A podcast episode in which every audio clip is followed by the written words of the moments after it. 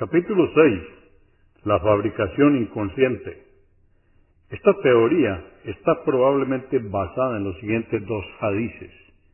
Hadices son los dichos y hechos de Muhammad, que describen el estado en que el profeta se ponía en el momento de recibir la revelación y cómo empezó la inspiración divina. Estos dos hadices fueron narrados por su esposa Aisha. Narra Aisha, madre de los creyentes, entre comillas. Al-Harith ibn Hisham preguntó al mensajero de Alá, oh mensajero de Alá, ¿cómo se te revela la inspiración divina? El mensajero de Alá respondió, algunas veces es como el tintineo de una campana. Esta forma de inspiración es la más dura de todas. ¿Qué pasa después de que he asimilado la revelación? Algunas veces el ángel viene a mí con forma de hombre y me habla, y yo asimilo cualquier cosa que él me dice. Aisha añadió, ciertamente que vi al profeta mientras le descendía la revelación divina en un día muy frío. Noté el sudor bajando por su frente cuando la inspiración terminaba. En otro hadiz dice, narró Aisha, madre de los creyentes, el comienzo de la inspiración divina al mensajero de Alá fue en la forma de sueños agradables que se hacían realidad como la luz de un día brillante. Después le fue otorgado el amor a la reclusión. Solía ir a recluirse en la cueva de Girá, donde adoraba solo a Alá continuamente por varios días antes de desear volver junto a su familia. Solía llevar con él la merienda de viaje para su estadía y después volvía a su esposa Jadilla para llevar su merienda nuevamente, hasta que de repente la verdad descendió sobre él mientras estaba en Girá. El ángel vino a él y le pidió que leyera. El profeta respondió, no sé leer. Philip K. Hippie, en su libro Islam and the West, a Historical Survey, dice, el profeta experimentó arrebatos de éxtasis mientras recibía las revelaciones, dando lugar a la acusación de que era epiléptico.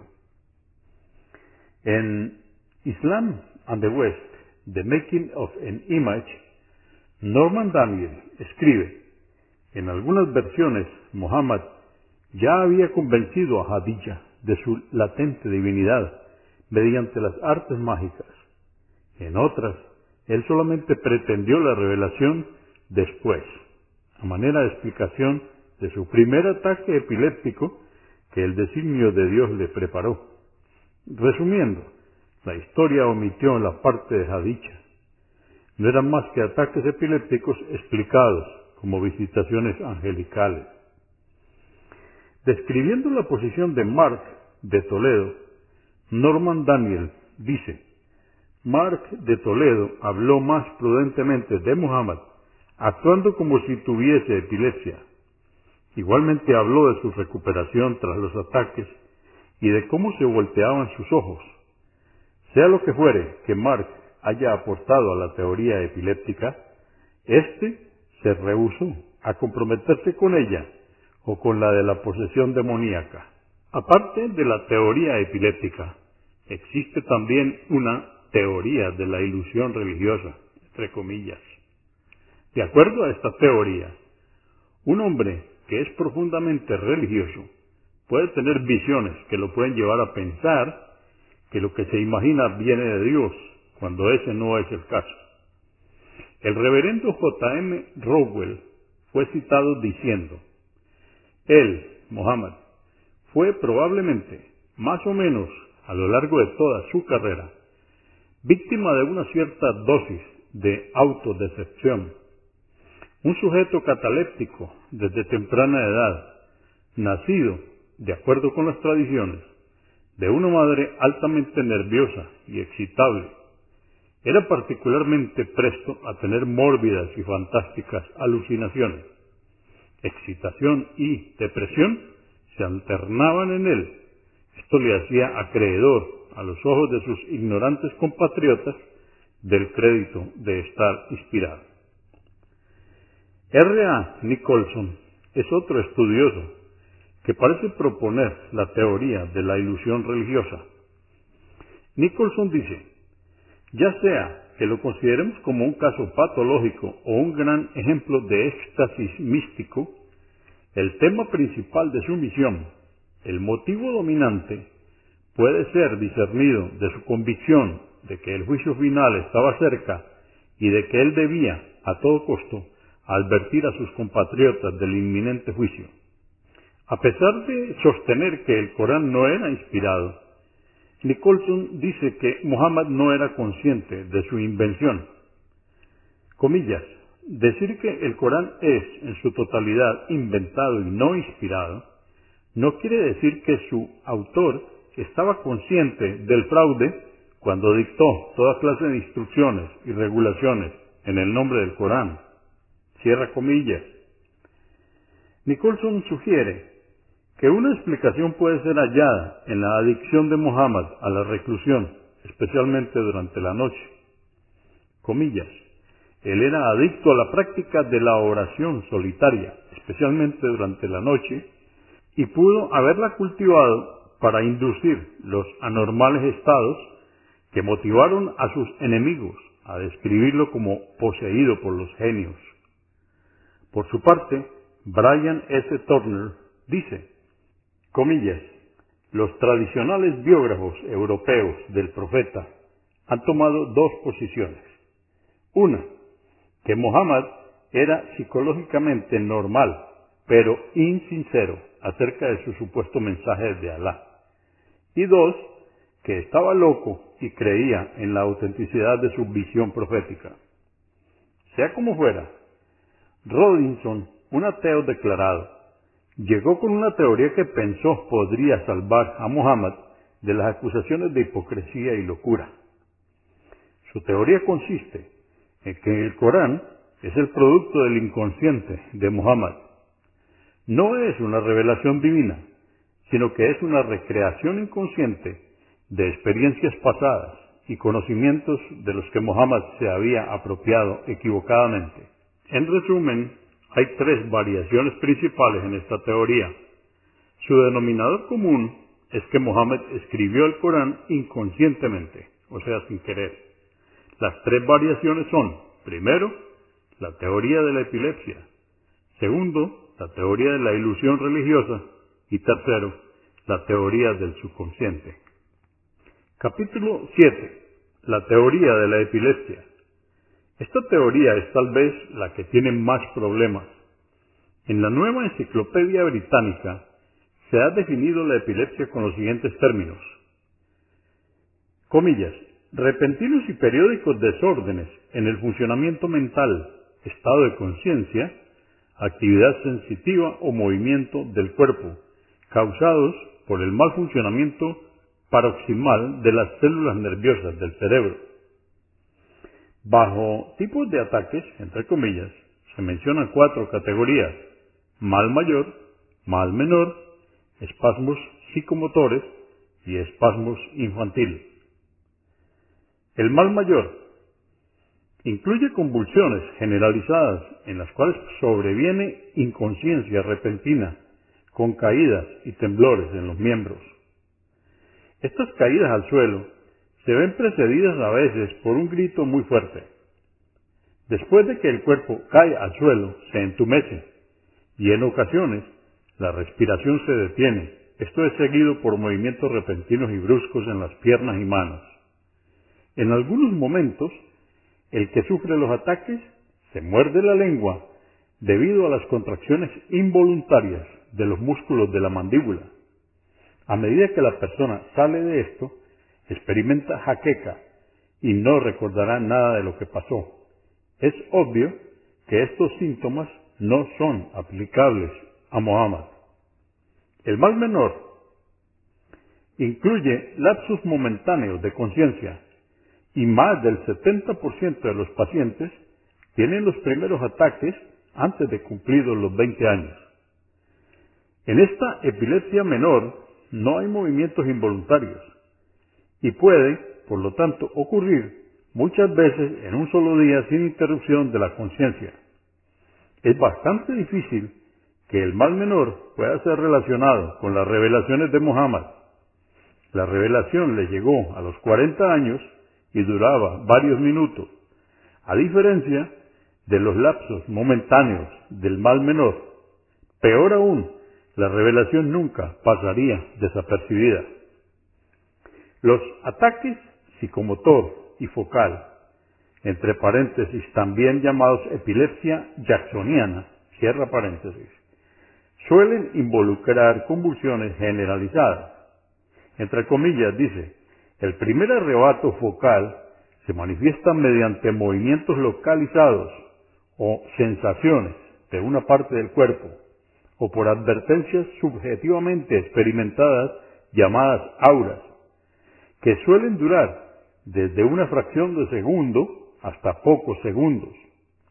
Auras que se dan en zonas específicas del cerebro incluyen sensaciones de que el ambiente es estreñadamente familiar, alucinaciones auditivas o visuales, un zumbido en los oídos, además de olores y sabores desagradables.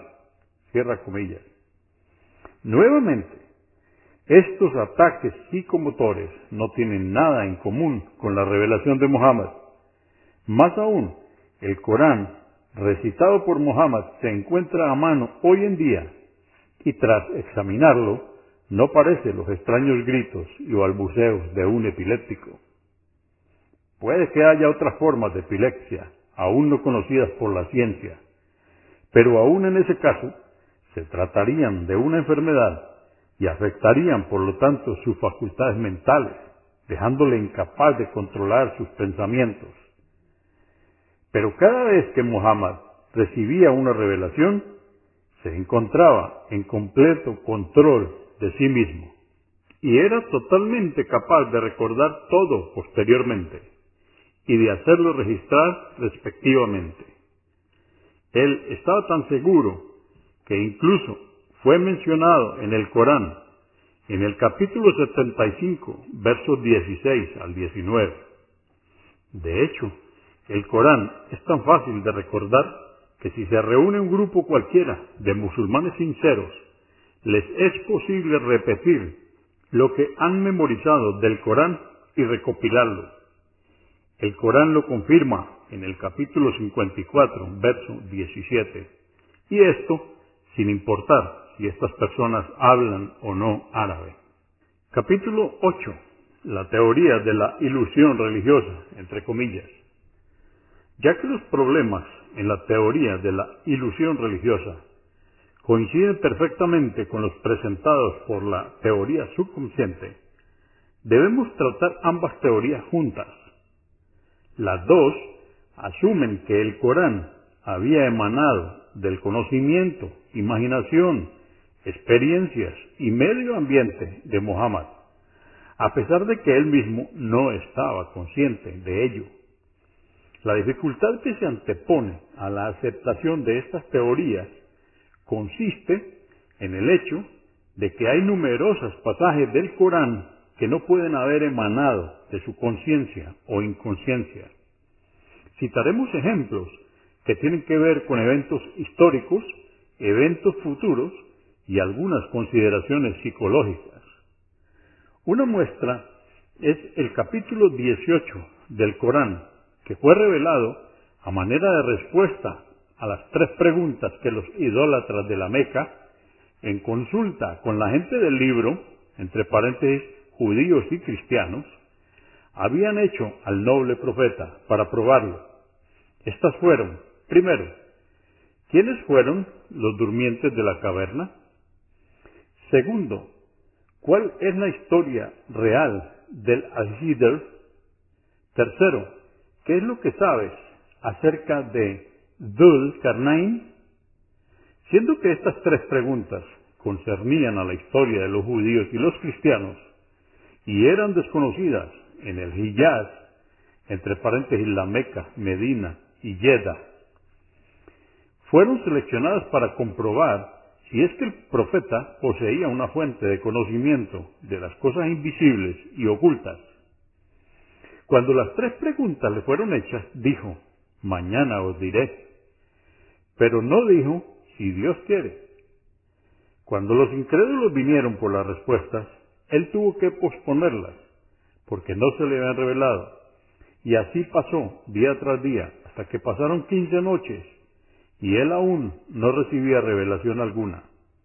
La gente de la Meca se burlaba de él y se encontraba sufriendo por lo que le decían, a la vez que grandemente entristecido por no haber recibido la ayuda que esperaba. Fue entonces que el arcángel Gabriel le trajo una revelación reprochándole por su desespero a causa de lo que su gente decía y diciéndole las respuestas a sus preguntas. La larga espera que soportó fue explicada en las siguientes palabras.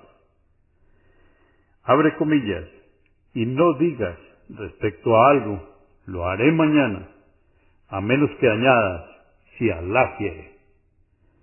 Discutiendo la importancia de esta larga espera, Martín Links dice, comillas, pero el retraso de esta revelación, a pesar de ser doloroso para el profeta y sus seguidores, fue en realidad un aumento de su fuerza. Sus peores enemigos rechazaron sacar conclusiones de ello pero para aquellos curaishíes que se encontraban en duda, fue una poderosa corroboración de su anuncio de que la revelación le venía del cielo y que él no tenía parte en ella ni control sobre la misma. Pregunta, ¿era concebible que habiendo inventado las primeras revelaciones, Muhammad tardase tanto en inventar estas últimas, especialmente cuando tanto parecía estar en juego? Es digno de considerar aquí que Mohammed fue cuestionado acerca de eventos específicos. Es difícil de entender cómo ilusiones religiosas, entre comillas, podrían haberle ayudado a dar las respuestas correctas que silenciaron completamente a sus detractores. Lo que es aún más impactante es que mientras relata la duración del sueño de los durmientes en la caverna el Corán dice, entre comillas, habían estado en su caverna trescientos años y nueve más. Esto está en el Corán, en el capítulo 18, verso 25. Las palabras usadas en la aleya o verso son bastante significativas. El verso no dice 309 años, sino que utiliza la aparentemente extraña fraseología de 300 años y nueve más. ¿Por qué y nueve más? Esto es porque su estadía fue de 300 años, si uno cuenta en el calendario solar, y 309 años en el calendario lunar. El año lunar es 11 días más corto. Ahora, 11 días por 300 años dividido entre 365 días da 9 años. El argumento de que tales sorprendentemente precisos cálculos brotaron del subconsciente o de que son meras alucinaciones no parece ser una explicación satisfactoria. Otro ejemplo puede ser encontrado en el capítulo 89 del Corán, que tiene un verso que menciona una antigua ciudad llamada Irán. Irán, con M. ¿No has visto cómo tu Señor castigó al pueblo de Ad y al de Irán, el de las construcciones con fuertes columnas, al que no se le asemejó pueblo alguno? Aparte de esta mención coránica, no había ningún registro histórico acerca de esta ciudad el nombre mismo era oscuro, aún en el tiempo del profeta.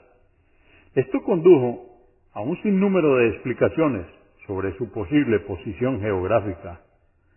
Algunos comentaristas del Corán llegaron incluso a sugerir que Irán, con M, era probablemente el nombre de un héroe epónimo, entre paréntesis, personaje que da nombre a una ciudad, de los Adíes.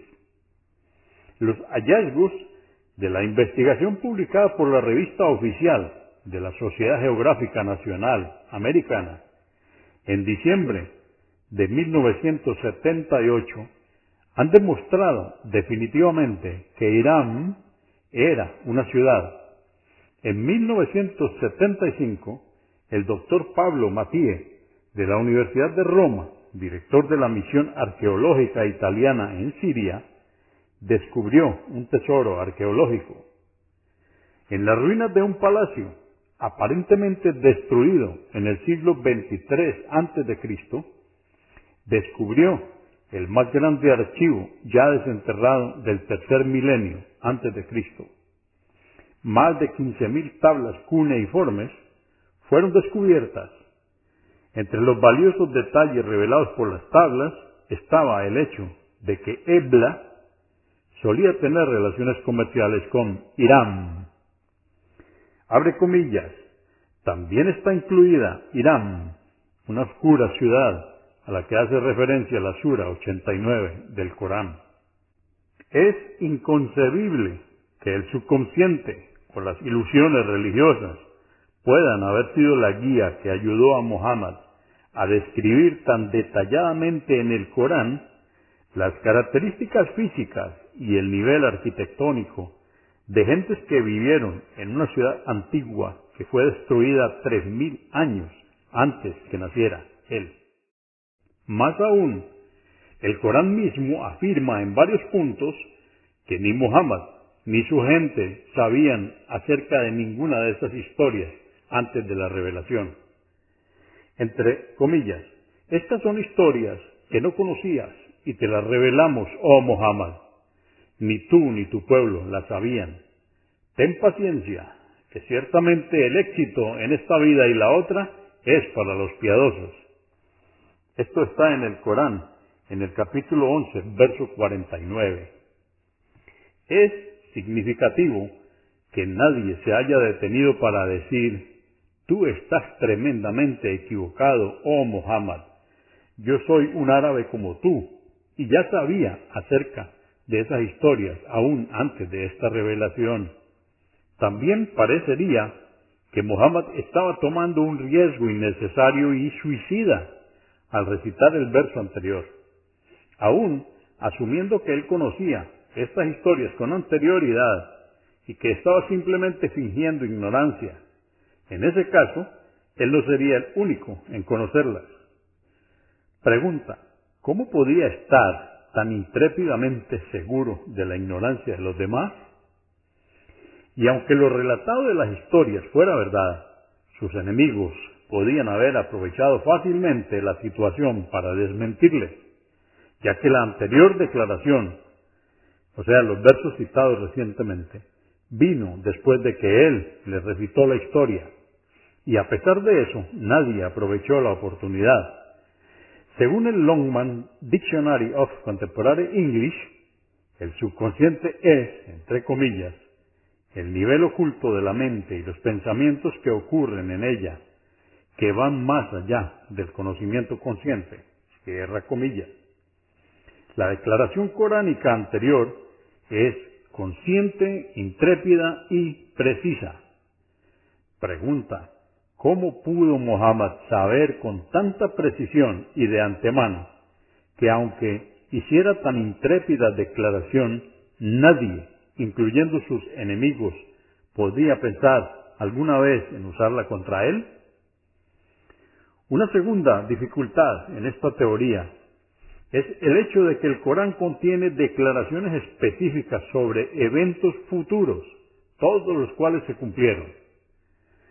Esto debilita aún más la idea de que el Corán es el producto de los conocimientos de Muhammad. A manera de ejemplo, tenemos el siguiente suceso. En el capítulo 30 del Corán, versos del 1 al 7, revelados en el año 613 DC, se anuncia claramente que el imperio romano de Oriente fue derrotado por los persas y que sería victorioso en unos pocos años. La palabra árabe utilizada para describir unos pocos años es Bidi, que significa entre tres y nueve años. Y así sucedió. Siete años después de esta profecía, los romanos derrotaron a los persas. Lo que es igualmente importante es que la profecía también dice, en aquel día los creyentes también serán victoriosos. Y simultáneamente los musulmanes celebraban su victoria sobre Quraysh en la batalla de Badr. Como lo dice Ingora, entre comillas, cabalmente esta profecía se cumplió al pie de la letra cuando Heraclio derrotó a los persas en la decisiva batalla de Isos en el año 622 DC y los romanos entraban victoriosamente en el corazón de Persia el año 624 DC. Exactamente en el mismo año, los musulmanes obtuvieron la victoria sobre los paganos de Meca en Badr y los creyentes, entre comillas, se regocijaron aquel día, tal y como fue profetizado en el Corán. Otro ejemplo aparece en el capítulo 111, versos del 1 al 4, donde el Corán declara explícitamente que Abu Lahab, tío del profeta, moriría como un incrédulo. En lo concerniente a Abu Lahab, Thomas Patrick Hughes dice, él era uno de los más acérrimos enemigos del profeta y se opuso a la difusión del Islam con todo su poder. Cuando Muhammad recibió la orden de amonestar a sus familiares, los reunió a todos y les dijo que él era un advertidor enviado a ellos antes de un castigo severo. Abu Lahab rechazó su misión y clamó que perezcas. ¿No has sido reunido a todos para esto? Y tomó una piedra para arrojársela. Fue entonces que la sexta sura del Corán fue revelada. Abu Lahab murió siendo incrédulo once años después de aquella revelación coránica. Tomando en cuenta que él era el peor enemigo de Muhammad, la lógica y la experiencia nos sugieren que, suponiendo que Muhammad fuese el autor, fue poco inteligente hacer tal declaración, porque Abu Lahab podría haber desmentido al Corán pretendiendo creer en él. ¿Por qué desperdició Abu Lahab esta dorada oportunidad? ¿Qué dejó a Muhammad tan seguro de que aún en once años Abu Lahab no aprovecharía esta tentadora oportunidad? De ninguna manera la experiencia incluye el conocimiento del futuro. También hay consideraciones psicológicas que debilitan aún más la teoría del subconsciente. Es tendencia del subconsciente suprimir o atribuir a otros ciertos sentimientos incriminantes o inaceptables. Si el Corán fuese el producto del subconsciente, no hubiera contenido censuras y reproches contra Mohammed mismo.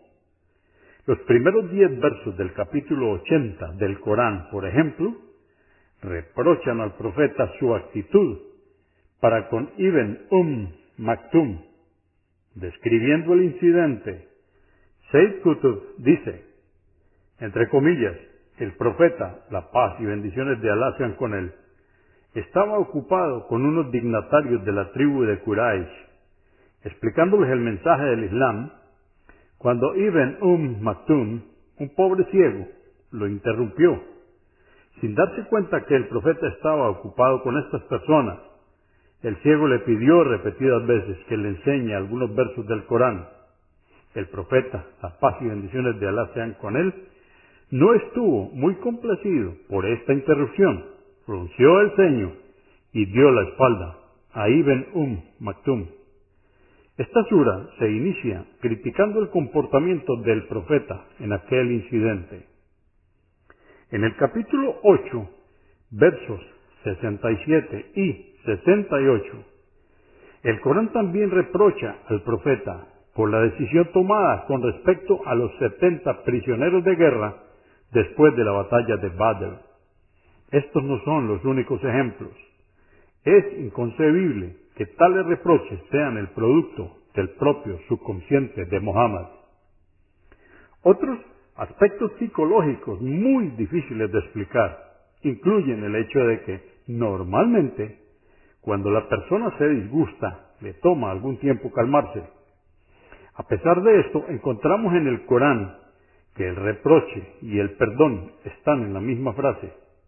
Aparte de las anteriores referencias, otro ejemplo aparece en el capítulo 9, verso 43, donde el reproche está precedido por el perdón. Entre comillas, Alá te disculpó, oh Muhammad, por haberles eximido sin antes corroborar quiénes eran veraces y quiénes mentirosos. Cierra comillas. Nuevamente, fueron los hipócritas quienes esta vez difundieron un maligno rumor contra la castidad y la integridad moral de la esposa del profeta, Aisha. El profeta estaba muy consternado por el rumor, pero lo ocultó por un mes sin decir palabra. Eventualmente, la revelación vino y expuso las malvadas intenciones de los hipócritas y absolvió a Aisha. Aquella revelación coránica no podría acabar con la consternación del profeta si él mismo hubiese sido el autor. Y si el Corán hubiese sido un producto de su subconsciente, no habría tardado tanto en llegar. Es también significativo que el profeta no haya podido defender la razón de firmar el tratado de Judeibía hasta que su coherencia fuese revelada más tarde. Otra dificultad que no podría ser resuelta según la teoría del subconsciente es que Mohammed haya hecho muchas otras afirmaciones y que éstas no forman parte del Corán. Y, muy significativamente, hay mucha diferencia entre estas y las que sí forman parte de este libro. Es más, no existe comparación. Mientras que el Corán lanza desafíos a la humanidad para que ésta produzca algo parecido a él, los dichos del profeta no lo hacen. A pesar de ser altamente elocuentes, los hadices no son inimitables. Sobre este hecho nos dice A. A. R. Gibbs en su libro Mohamedismo, en, Historical Survey. Un ejemplo, y esto va entre comillas, un ejemplo aún más importante nos lo da su discurso en la peregrinación de despedida, cuando visitó la Meca por última vez, pues este tampoco está en el Corán, a pesar de su contenido religioso y la solemnidad de la ocasión. Cualquiera que sea la explicación, estaba limitada a aquellas palabras que no eran emitidas conscientemente ni controladas por el profeta y que parecieran haber sido puestas en su boca por un agente externo. Hemos intentado demostrar, por lo menos hasta aquí, que la primera posibilidad lógica formulada en lo concerniente a la autoría del Corán, que Muhammad fue consciente o inconscientemente el autor del Corán es racionalmente insostenible. Debemos examinar ahora la segunda posibilidad lógica en la que Mohammed no sería el autor del Corán, sino que simplemente lo copió de otros autores o fuentes. Capítulo 9. Fuentes judías y cristianas. En su libro Islam and the West, e Historical Survey, Philip K. Heady dice, entre comillas, las fuentes del Corán son inequívocamente judías, cristianas y árabes paganas. Cierra comillas. Heady sustenta esta afirmación indicando que en el tiempo del profeta había pinturas de Jesús y María en el interior de la cava y que el material coránico había sido tomado de transmisiones de segunda mano. Esto sería demostrado por la afirmación coránica de que Jesús habló a la humanidad estando aún en la cuna y de que dio vida a un pájaro de arcilla con permiso de Dios. Estos relatos tienen sus paralelos en el apócrifo, entre comillas, Evangelio de la Infancia. Cierra comillas. María, la madre de Jesús es confundida con María, hermana de Aarón y Hamán, favorito de Abusueros, entre paréntesis, Esther, capítulo 3, verso 2, y que sería equivocadamente hecho ministro del faraón. Esto está en la Sura 40, verso 36. Además dice que la historia coránica del bicorne, entre comillas, se debe haber originado en el romance de Alejandro el Grande, que estaba de moda en ese entonces entre los cristianos sirios. Sin embargo, según Richard Bell, a pesar de las tradiciones concernientes al hecho de que un retrato de Jesús fue encontrado sobre uno de los pilares de la cava, no hay ninguna buena evidencia de asentamientos cristianos en el Hijaz, ni cerca de Meca o aún de Medina. El argumento de Giri es que, a pesar de ciertos pasajes coránicos que tienen cierto parecido con episodios bíblicos, no hay prueba de que estos pasajes fueron copiados. Los pasajes comparables citados incluyen dos puntos. Corán, capítulo 21, verso 104, con Isaías. Corán, capítulo 53, versos 39 al 42, con Ezequiel 18-20. Corán, capítulo 53, verso 44, con 1 Ismael 2.6. Corán, capítulo 1, verso 5, guíanos por el sendero recto, con Salmos 27.11.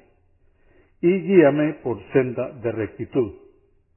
Los anteriores pasajes, dice Hiri, pueden ser explicados en otros términos fuera de la idea de la dependencia directa.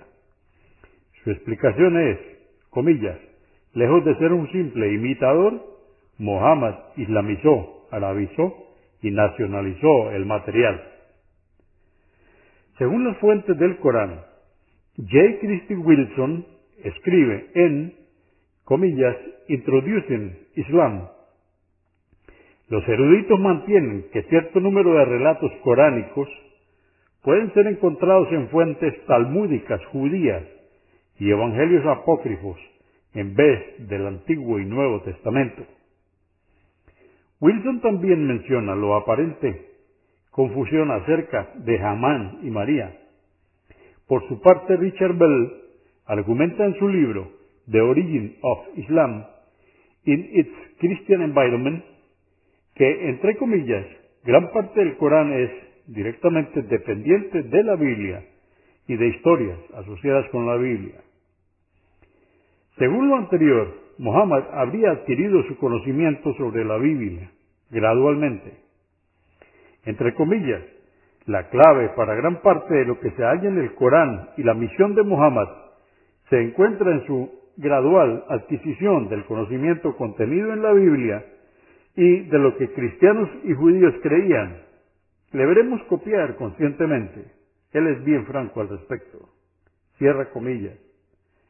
Las referencias coránicas acerca de la gente de la caverna, Moisés, Al-Hidr y Alejandro Magno, que nunca fueron asociadas con la Biblia, son citadas como prueba de que Muhammad no se basaba en ningún tipo de conocimiento real de la Biblia misma, sino que dependía de fuentes orales de tercera mano.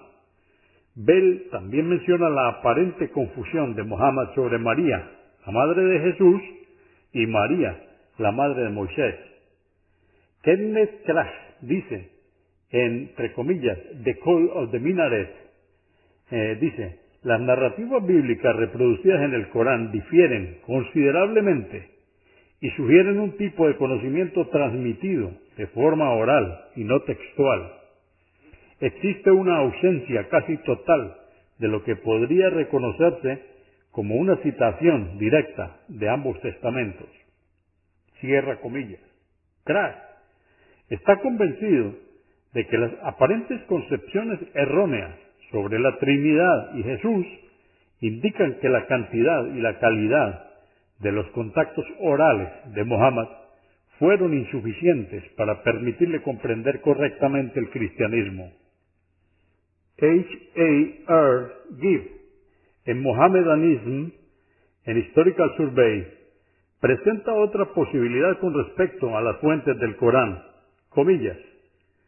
En vista de la estrecha relación comercial entre la Meca y Yemen, sería natural que algunas ideas religiosas fueran llevadas a la Meca con las caravanas de especies y tejidos.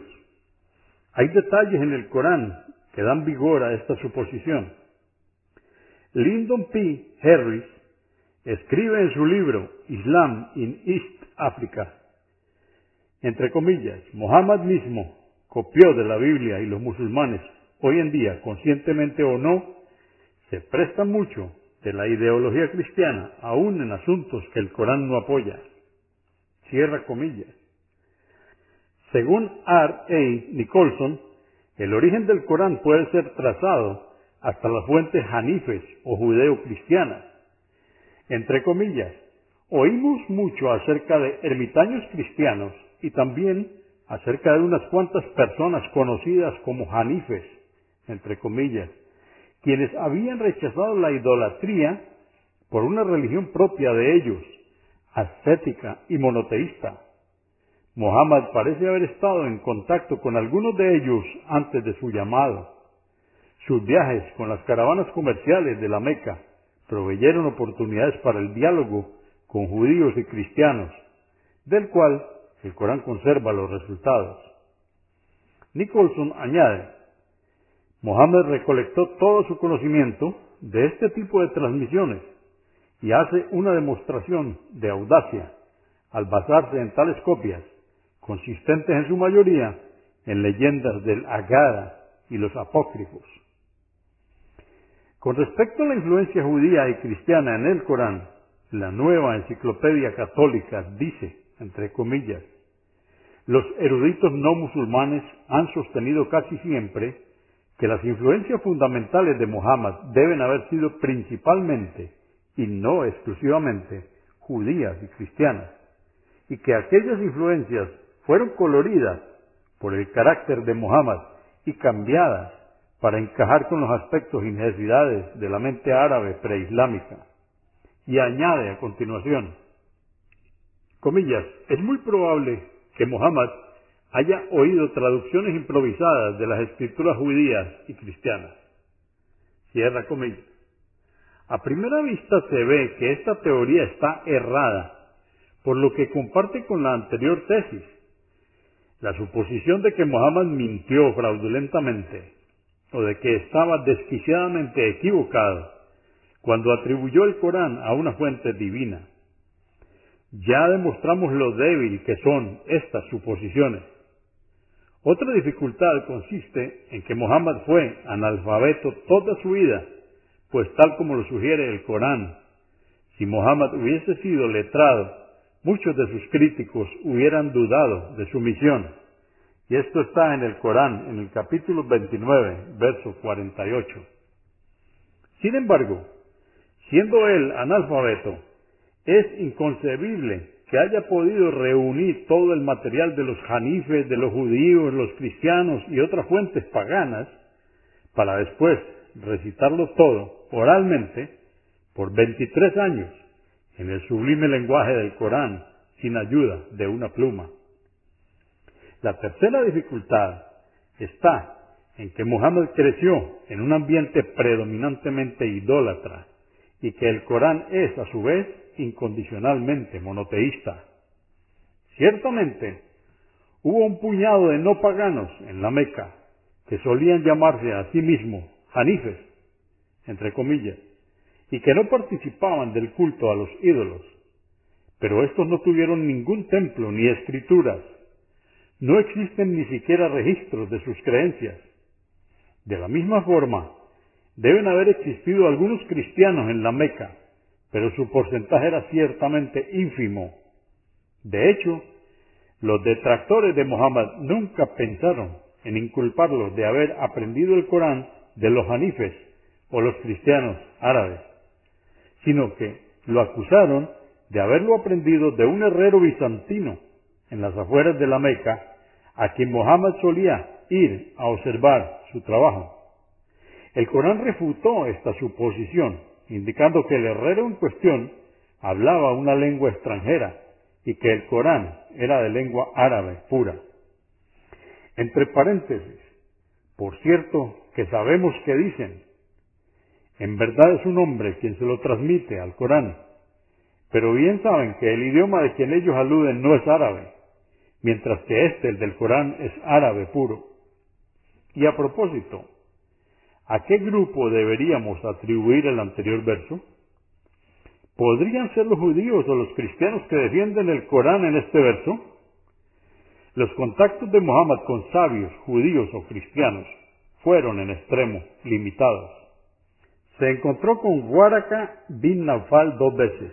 Waraka era un anciano que sufría de ceguera los últimos años de su vida y también era pariente de Hadilla, esposa del profeta. A pesar de ser de ascendencia árabe, Waraka se convirtió al cristianismo y tenía algún conocimiento del Nuevo Testamento.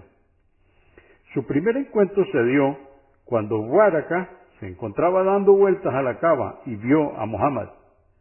Waraka afectivamente besó su cabeza. El segundo encuentro fue después de que Muhammad recibiera la primera revelación. Waraka murió tres años después y la revelación continuó por 23 años. También había cristianos viviendo en Nairam, Yemen, al sur de la Meca.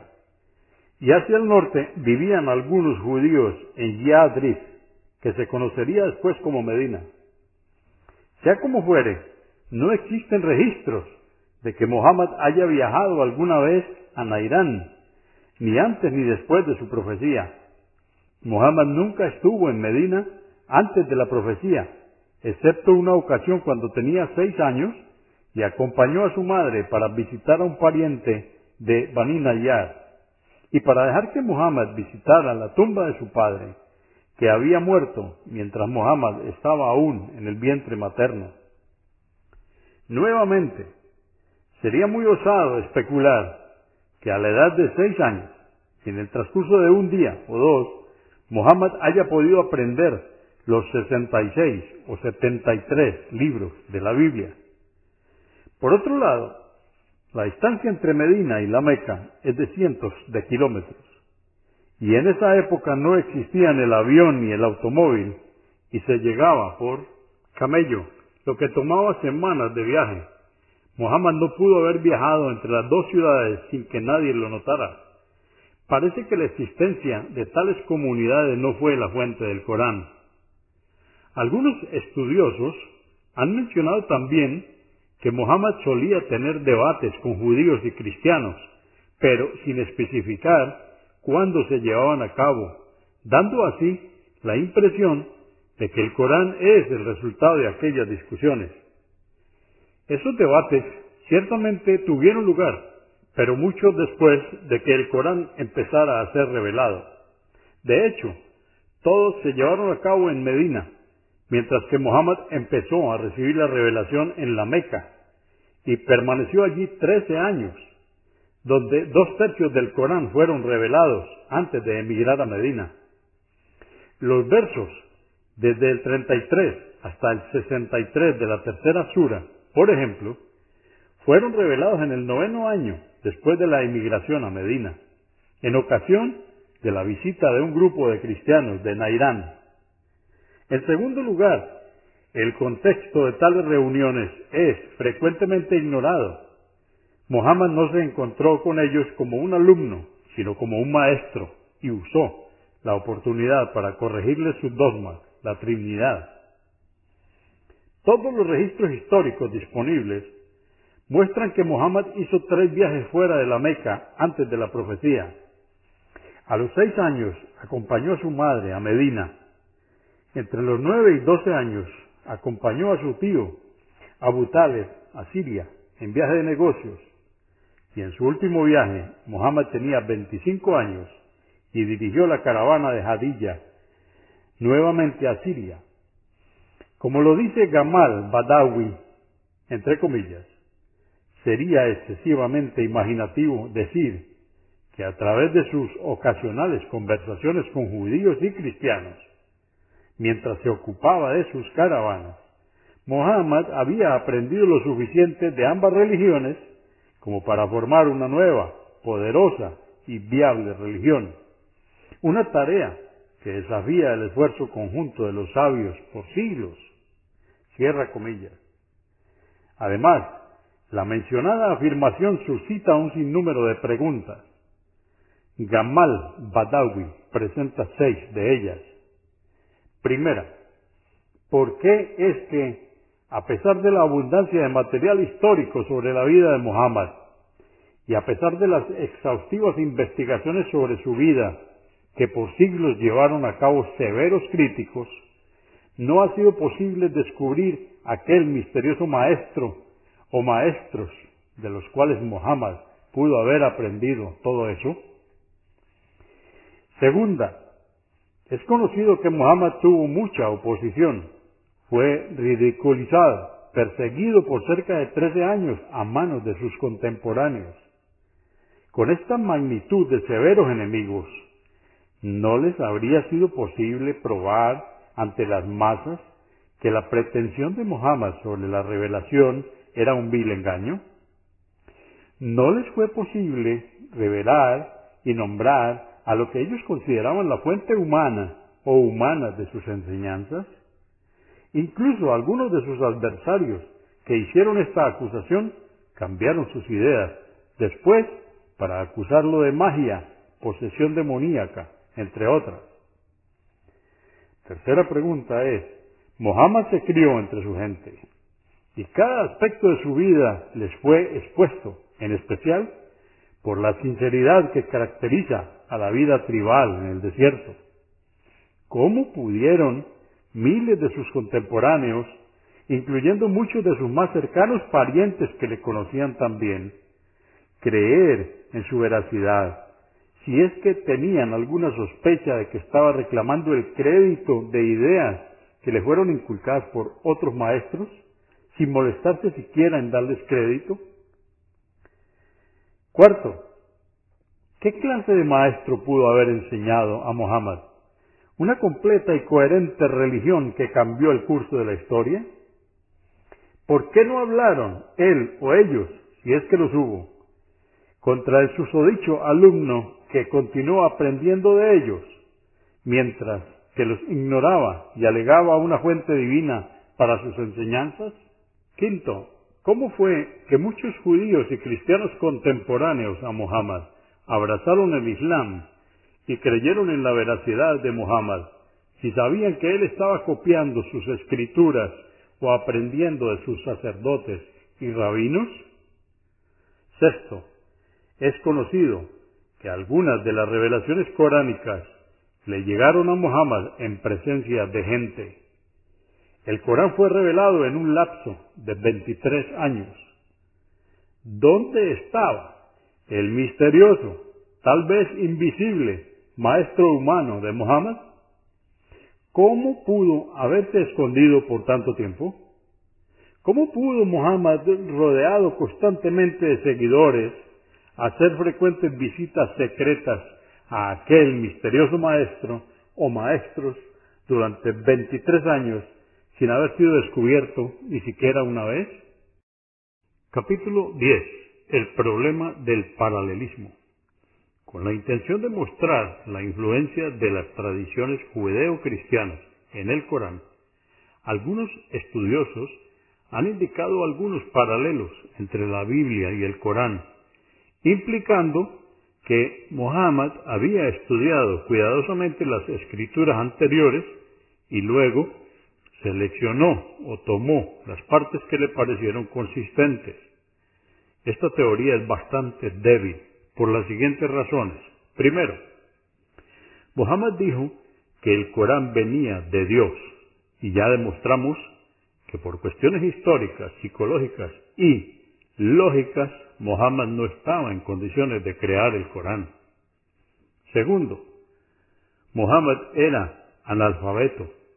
No pudo haber estudiado y seleccionado de las escrituras anteriores sin la habilidad de leer y escribir. Tercero, la primera versión en árabe del Antiguo Testamento apareció 200 años después de la muerte de Muhammad, y la más antigua versión del Nuevo Testamento en árabe apareció mil años después de su muerte. Cuarto, la similitud entre dos composiciones o libros no constituye por sí misma suficiente evidencia de que una es copia de la otra o la posterior de la anterior. Ambas pueden estar basadas en una tercera fuente común para las dos. Este es, precisamente, el argumento del Corán. Hay ciertas porciones de la Biblia que pueden haber quedado intactas y si Dios es la fuente de ambas revelaciones, eso explica la existencia de paralelos. Quinto, un conciso examen de ambos textos puede demostrar claramente que la idea del plagio es inconsistente. Empecemos por las diferencias básicas entre ambos libros. Primero, la Biblia no es un solo libro, sino la reunión de por lo menos 66 libros, según la versión protestante, o 75, según la versión católica romana, escrita por 40 autores como mínimo. Segundo, la Biblia es una mezcla de prescripciones divinas y comentarios humanos de seguidores posteriores a los profetas.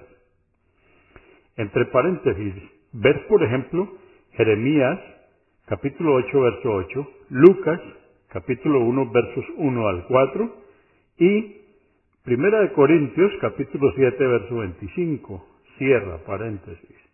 El Corán no tiene comentarios. Hasta las palabras del mismo profeta Mohammed no forman parte del Corán. Tercero, en el Nuevo Testamento, los cuatro evangelios nos enseñan acerca de Jesús, su vida y su misión. El Corán no es la biografía de Mohammed escrita por sus seguidores. Cuarto, la Biblia tiene varios libros escritos muchos años después de la muerte de los profetas. A veces ni siquiera están en el lenguaje hablado por ellos, dando así lugar a innumerables dificultades en el análisis.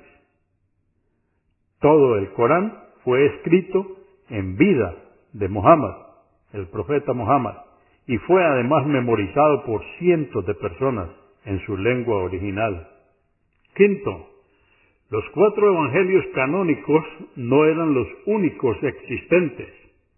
La decisión de lo que debía y lo que no debía estar en la Biblia fue dejada a merced del juicio humano, con todas sus limitaciones, intereses y errores.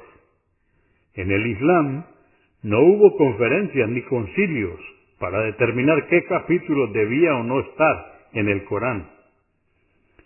La teoría de que el Corán fue tomado de la Biblia se tambalea ante la existencia de diferencias de credo y dogmas de fe entre ambos textos.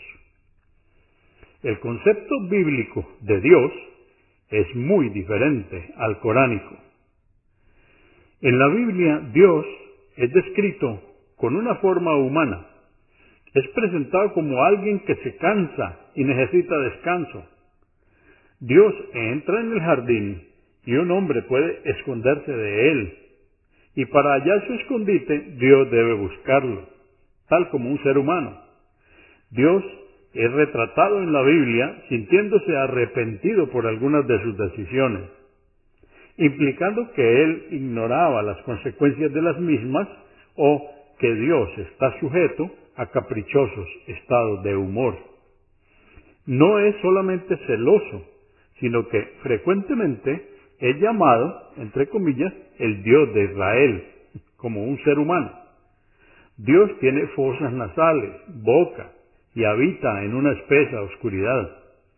A veces hasta necesita de alguna señal de los seres humanos para no equivocarse. Está también asustado de la unidad y poder de los hombres. Tales descripciones no solo no se encuentran en el Corán, sino que son consideradas como sacrílegas para con la majestad de Dios. El concepto bíblico de los profetas es también radicalmente diferente al presentado en el Corán. Mientras el Corán presenta a los profetas como el mejor ejemplo de piedad y rectitud moral, ver en el Corán el capítulo 21, verso 27 y el capítulo 22, verso 52, en la versión bíblica, casi todos los profetas parecen cometer grandes pecados contra la fe y la moral. Algunos de los vergonzosos actos atribuidos a los profetas en la Biblia incluyen la idolatría a Aarón, la inclinación de Salomón hacia la idolatría y los engañosos trucos de Jacob para con su padre Isaac.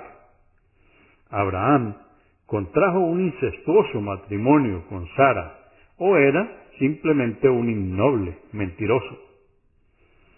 El ebrio profeta Lot comete incesto con sus dos hijas, y también se nos relata cómo las entregó a los degenerados y lujuriosos hombres de Gomorra, e invitó a estos a hacer con ellas lo que quisieran. El profeta David no sólo sería un boyer o voyageur, sino que de hecho cometió adulterio con la esposa de Urías y luego mandó matar al mismo. Judas, hijo de Jacob, el profeta, cometió incesto con su nuera. Pérez y Sara, fruto de este acto, son honrados como tatarabuelos de Jesús. Parecería que Dios bendice a Judas por su incestuoso crimen. También se menciona que Jesús niega a su madre cuando le dijo, ¿qué tienes conmigo, mujer? El Corán no acusa a ninguno de los profetas de alguno de los mencionados crímenes. Existen también diferencias en el credo concernientes a la creencia en el más allá, el concepto de la salvación y la orientación sobre la vida. Además de las diferencias doctrinales, existen también grandes discrepancias, aún en historias comunes a ambos libros. A manera de ejemplo, mostraremos la historia de Adán y Eva. Las similitudes entre ambas versiones son que los dos libros dicen que Adán y Eva fueron los primeros seres humanos en ser creados. Ambos vivieron en un jardín y se les permitió comer de cualquier árbol menos uno. Los dos sucumbieron ante las tentaciones de Satán y comieron del árbol siendo enviados a vivir a la tierra. Las diferencias entre ambas versiones del relato son las siguientes. Primero, la Biblia dice que se trataba del árbol del conocimiento. El Corán no hace tal comentario. Según el Corán, el hombre es inspirado inherentemente en el conocimiento del bien y del mal, y Adán fue enseñado acerca de la naturaleza de las cosas antes de su desobediencia. Segundo, en la narración bíblica, la mujer carga con la culpa del error, y como castigo, Dios multiplica su agonía en el parto. No hay un solo verso en el Corán que sugiera o implique de forma alguna que la mujer carga con más responsabilidad por aquella equivocación. El embarazo es descrito en el Corán como noble y loable. Tercero, en la Biblia, Eva es tentada por Satán, quien toma la forma de una serpiente. El Corán dice que Satán tentó a ambos y no existe ninguna mención sobre una serpiente o víbora. Cuarto, la Biblia no menciona el arrepentimiento de Adán y Eva después de su desobediencia, mientras que el Corán enfatizó este punto. Según el Corán, ambos se arrepintieron y Dios los perdonó. Esto está en el Corán, en el capítulo 2, verso 37 y en el capítulo 7, verso 23. Quinto, la Biblia sugiere que la venida a la tierra para vivir en ella fue una especie de castigo, mientras el Corán dice que ese era el plan de Dios aún antes de haberlos creado. Las anteriores diferencias tienen muy serias implicaciones dogmáticas. La idea del bíblico árbol del conocimiento supone que Adán era perfecto antes de comer del árbol, pero que su naturaleza cambió después de comer de él. Según el Corán, el hombre es una mezcla de arcilla, entre paréntesis, fuente de su debilidad, con alma, y ha sido siempre una criatura imperfecta. Para los cristianos, el problema es ganar nuevamente esa perfección previa para conseguir la salvación y volver al paraíso. El Corán, a su vez, espera que el hombre tenga algún desliz, pero el objetivo principal es tratar, sinceramente, con lo mejor de cada uno, de cumplir con los mandamientos de Dios. Mientras que la fe cristiana acepta la doctrina del pecado original, el Corán dice que cada niño nace puro y es responsable solo por sus propios actos. Como resultado de aceptar el pecado original, en la Biblia debe derramarse sangre para reconciliar al hombre con Dios, mientras que el Corán dice que Dios no necesita un derramamiento de sangre para perdonar.